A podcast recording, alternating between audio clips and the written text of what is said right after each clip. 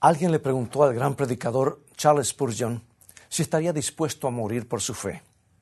Pastor Spurgeon le preguntó si tuviera que dar su vida por las cosas que cree. ¿Podría hacerlo? De ninguna manera, respondió. Bien, la respuesta fue un tanto sorpresiva, por lo que le pidió a Spurgeon que le explicara el por qué. Bien, las cosas son así, dijo el predicador. Si me preguntas si tengo el valor de morir por mi fe ahora mismo, Debo ser honesto contigo. Tengo que decirte que no. La idea de morir no me resulta agradable.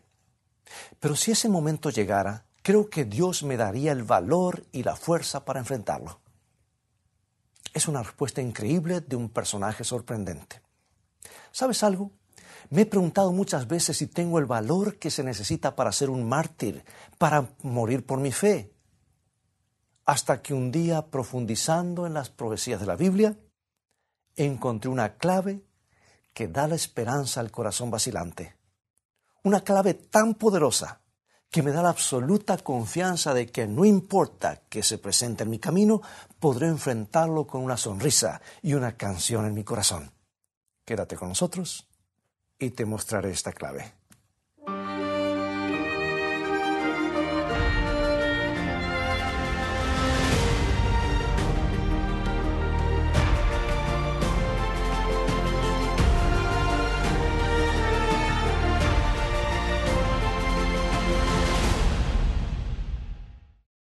¿Has trabajado duramente para obtener algo?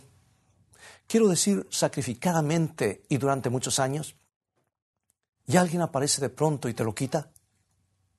Entonces es posible que puedas identificarte con los temores y las frustraciones de un antiguo rey llamado Nabucodonosor.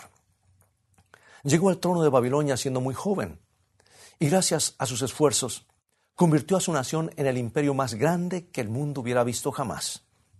Era tan grande que se convirtió en el emblema de los logros humanos.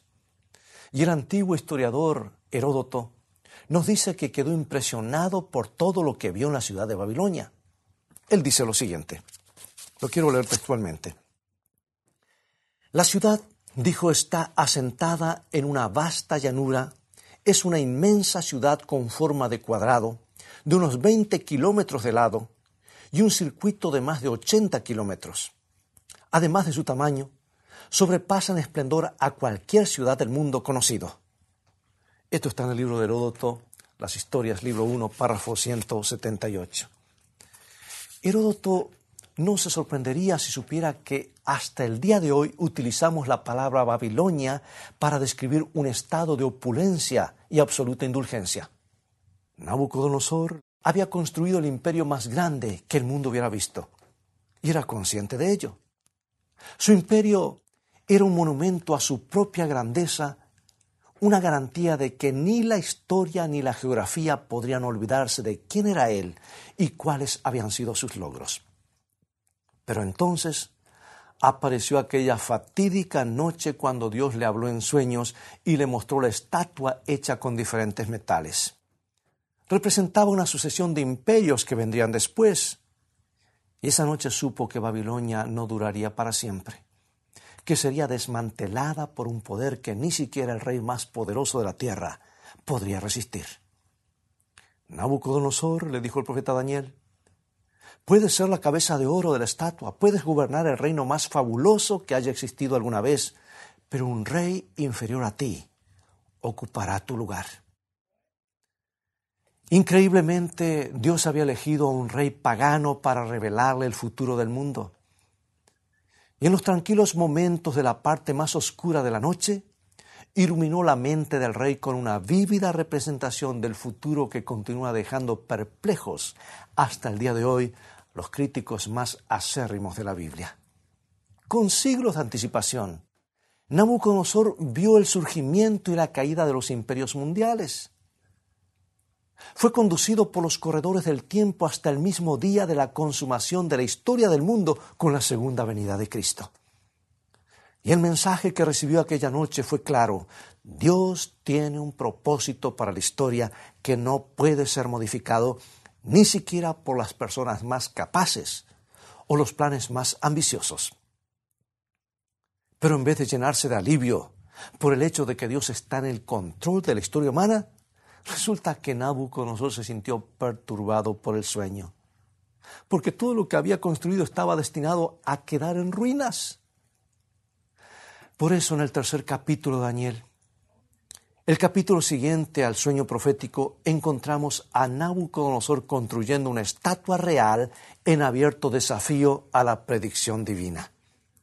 Y en vez de cuatro metales diferentes, Ahora, además del barro, su estatua fue construida de oro puro de la cabeza a los dedos de los pies. Y el significado era claro. Su nombre y su reino nunca caerían, según él, a pesar de todo lo que hubiera podido decir Dios. Él quería autoconvencerse de que Dios estaba equivocado. Abramos las páginas de la historia sagrada y leámoslo en Daniel 3, 1. El rey Nabucodonosor hizo una estatua de oro cuya altura era 60 codos y su anchura de seis codos.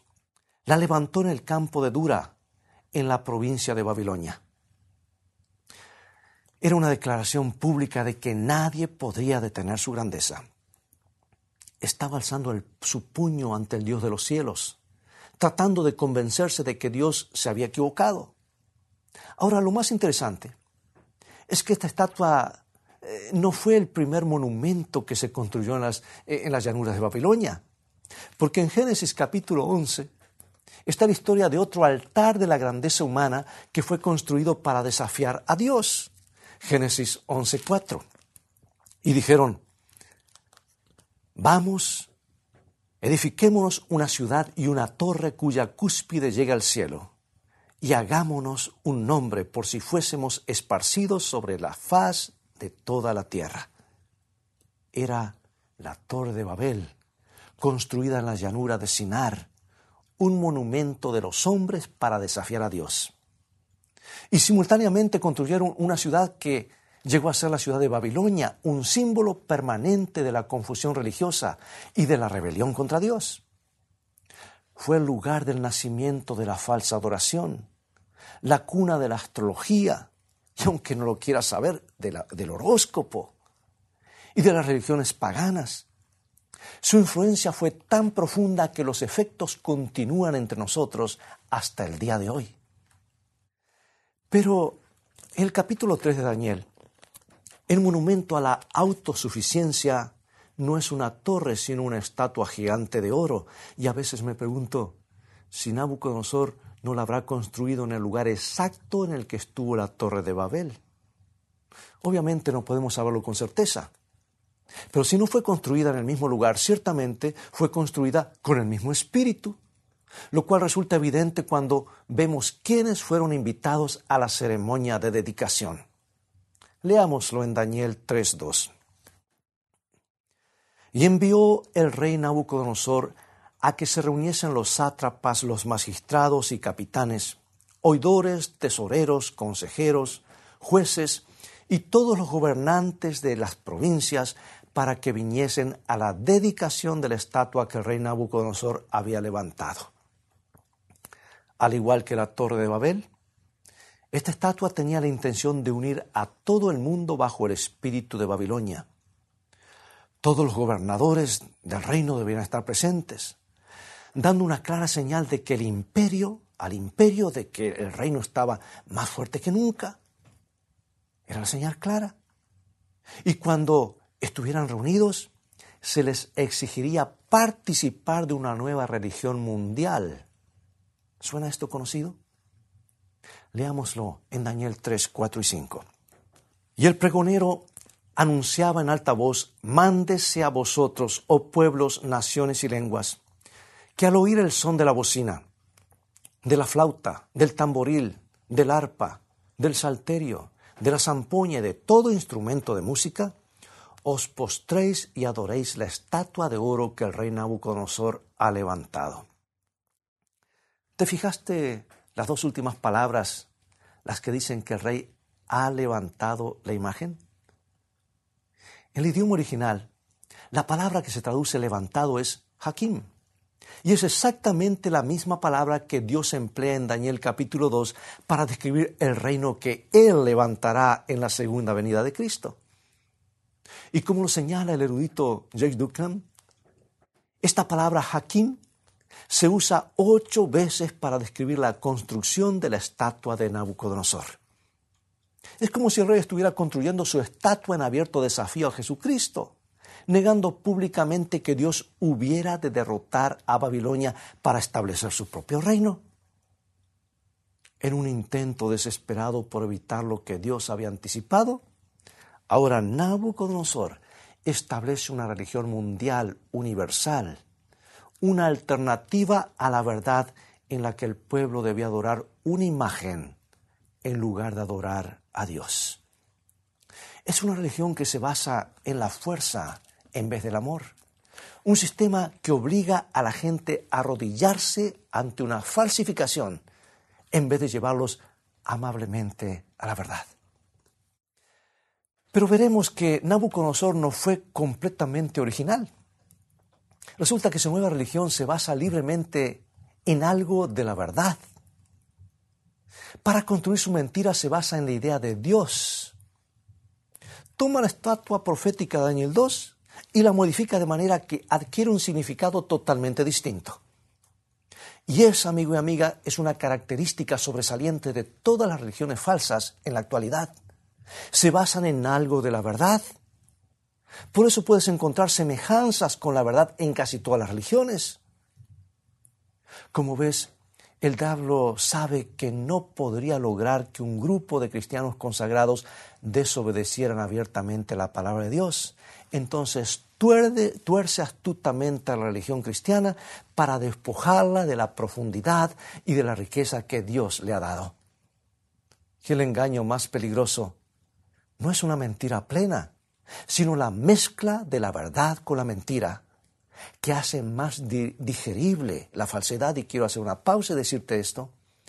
El diablo tiene ciertas ventajas sobre Cristo, sobre Jesús, de este lado de la eternidad porque él usa la mentira y la verdad y las mezcla. Sin embargo, Jesús usa solamente la verdad, ciento por ciento. Y en la Biblia hay una gran cantidad de ejemplos obvios. Tomemos, por ejemplo, la historia de Caín y Abel. En Génesis capítulo 4, ambos hermanos ofrecieron un sacrificio a Dios, pero Dios aceptó uno y rechazó el otro.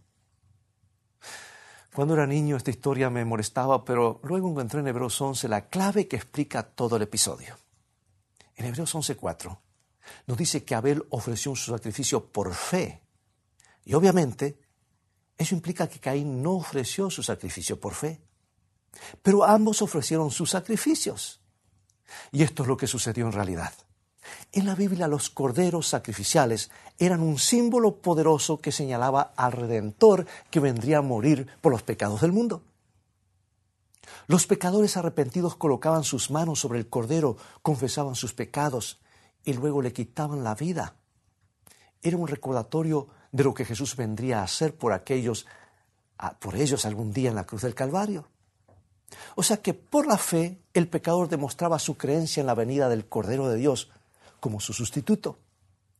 Y ese es el motivo por el que Abel ofreció un cordero y no otra cosa. Pero su hermano Caín sacrificó frutos, vegetales que, aunque también constituían una ofrenda, no eran los símbolos que Dios había ordenado. Y amigos, eso es la diferencia, lo que Dios pide. No representaban esos símbolos un sustituto viviente, sin mancha, para el pecador. Y ese fue el motivo por el que Dios rechazó la ofrenda de Caín. Me pregunto, ¿será que Dios está aceptando toda ofrenda de lo que hoy la gente le ofrece diciendo, te amo Señor? Yo tengo la convicción de que Caín seleccionó los mejores vegetales.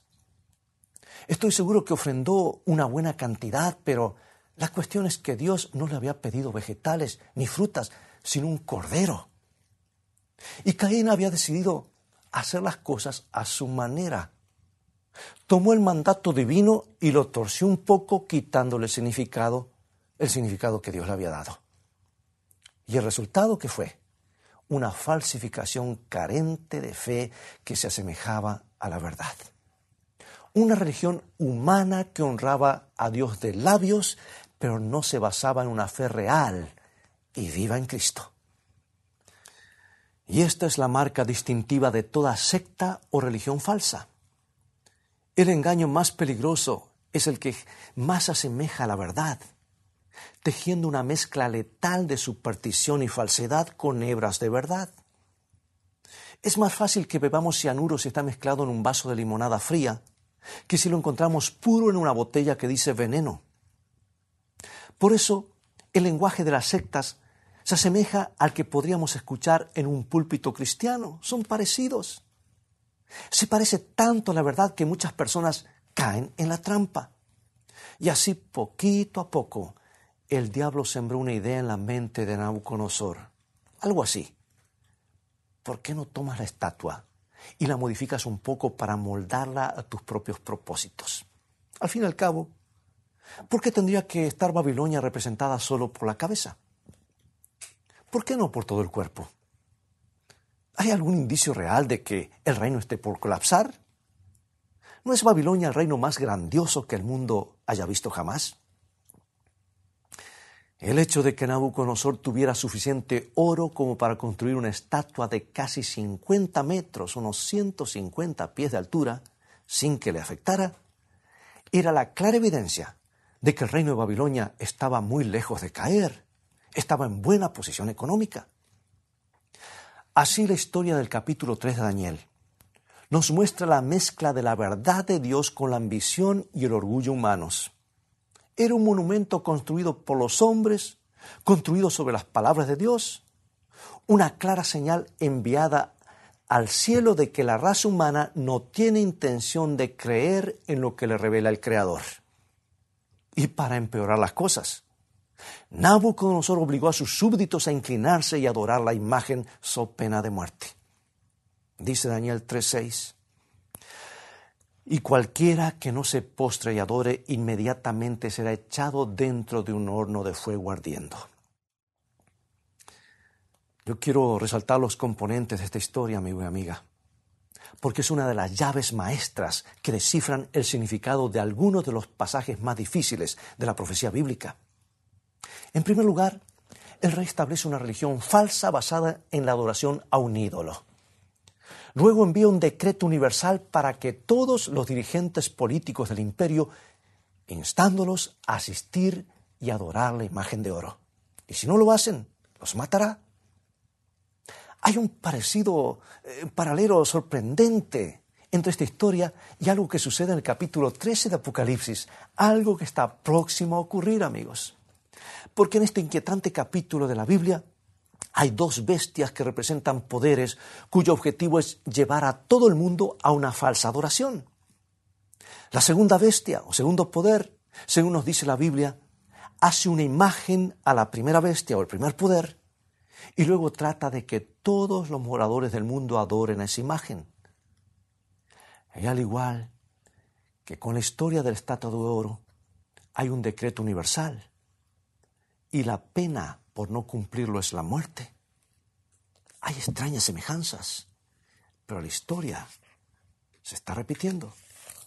Y al hablar de la segunda bestia, dice Apocalipsis 13, 14 y 15, y engaña a los moradores de la tierra con las señales que se le ha permitido hacer en presencia de la bestia, mandando a los moradores de la tierra que le hagan imagen a la bestia que tiene la herida de espada y vivió y se le permitió infundir aliento a la imagen de la bestia para que la imagen hablase e hiciese matar a todo el que no la adorase. Otra vez, tenemos un llamado universal a la falsa adoración, con la pena de muerte para todos los que no cooperen. Pregunto, ¿qué estamos viendo en este acercamiento global de todas las religiones? Jesús vio por anticipado y nos avisó y lo predijo hace dos mil años a través de Juan. Encerrado en el relato del horno de fuego hay un claro mensaje para el pueblo de Dios que vive en el fin de los tiempos. Amigo y amiga, se acerca el momento cuando tu fe será puesta a prueba. Un momento cuando el mundo te exigirá, so pena de muerte, que actúes en directa violación a la ley moral de Dios. En el caso de Nabucodonosor, le exigió al pueblo que quebrantara el segundo mandamiento que prohíbe la adoración de imágenes. La Biblia nos dice claramente que en las horas finales de la historia de esta tierra, el pueblo de Dios quedará atrapado en otra controversia religiosa relacionada con la adoración. Se exigirá que violen los mandamientos de Dios. Pero la buena noticia es que según lo anticipa la Biblia, habrá un grupo de personas que se aferrarán obstinadamente a su fe en Cristo. Se negarán a aceptar sustitutos. Se negarán a transigir. Y esto es lo que dice la Biblia en Apocalipsis 14, 12. Aquí está la paciencia de los santos, los que guardan los mandamientos de Dios y la fe de Jesús. A pesar de la persecución, habrá personas que estarán dispuestas a renegar de su fe.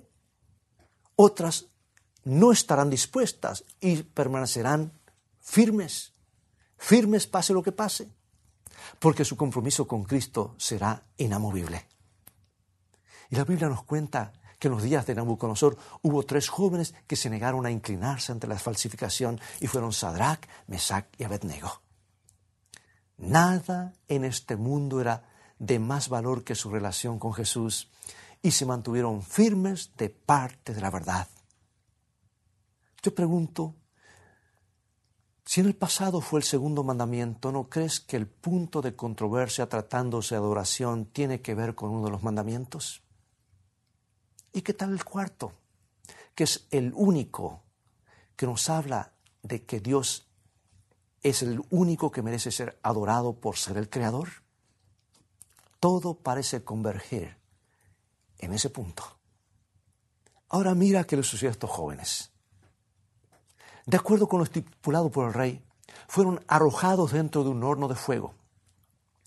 Nabucodonosor le dijeron, no sabemos si Dios nos va a salvar de tu horno, pero una cosa sabemos que nunca vamos a violar nuestra relación con Él.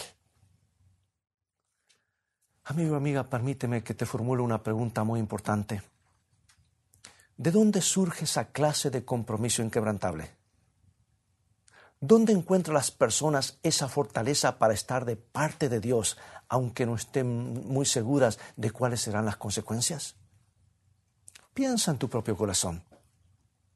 ¿No te hubiera gustado muchas veces haber tenido esa clase de confianza incondicional en la palabra de Dios?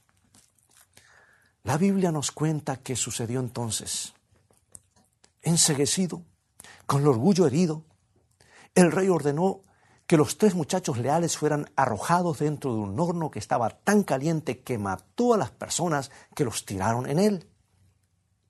Pero para su sorpresa, descubrió que hay alguien mayor que las mayores ambiciones humanas. Alguien cuyo propósito final es la salvación del mundo y nadie lo apartará del mismo. Y cuando Nabucodonosor miró dentro del horno, advirtió que habían cuatro hombres. Daniel 3:25. He aquí yo veo cuatro varones sueltos que se pasean en medio del fuego sin sufrir ningún daño. Y el aspecto del cuarto es semejante al Hijo de los dioses. Como ves, la Biblia dice que cuando debemos enfrentar los peores momentos de la vida, nunca estamos solos. Amigo y amiga, cuando parezca que todo está perdido, te encontrarás de pronto con tu Redentor. Porque Jesús no anda allí en alguna parte mirando lo que sucede desde lejos. Él está caminando entre las llamas a tu lado y aquellos tres jóvenes salieron del horno sin otra cosa que un poco de olor a humo en sus ropas. Y Dios está tratando de decirnos que hará lo mismo por nosotros.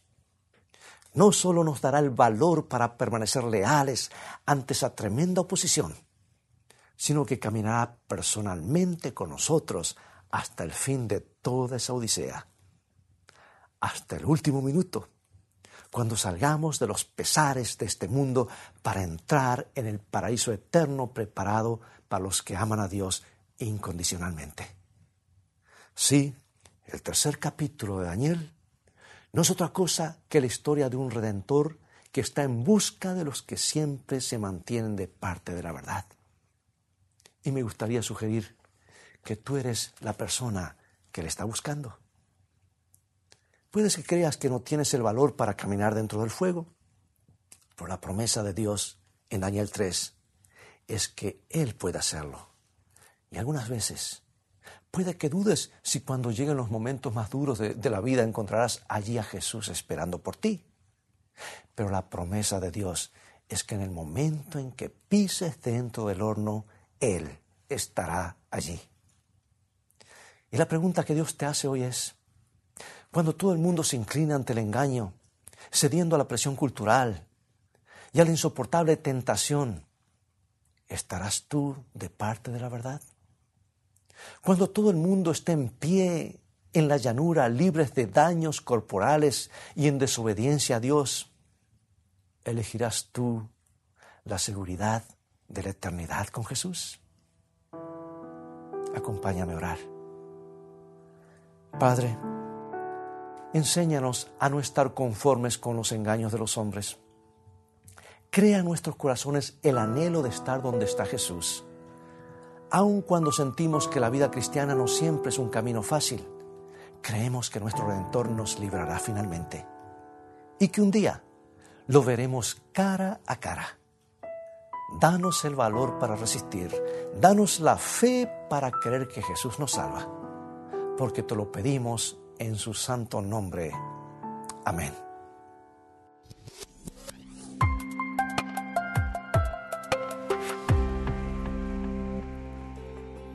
Ya están disponibles las nuevas guías de estudios bíblicos, escrito está.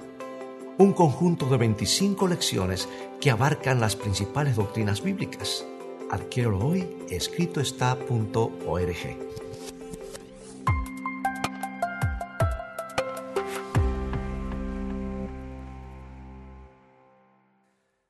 Amigos, ha llegado el momento de despedirnos y apenas hemos tenido tiempo para dar un vistazo, un ligero vistazo al tercer capítulo de Daniel.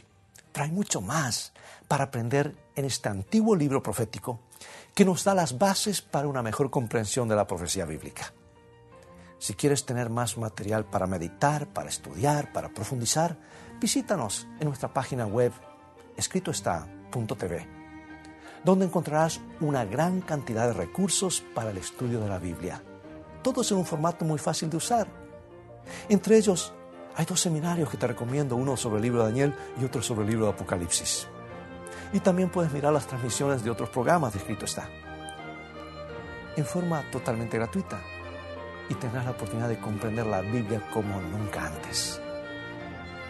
Dios te bendiga y te guarde en su amor y recuerda, escrito está, no solo de pan vivirá el hombre, sino de toda palabra que sale de la boca de Dios.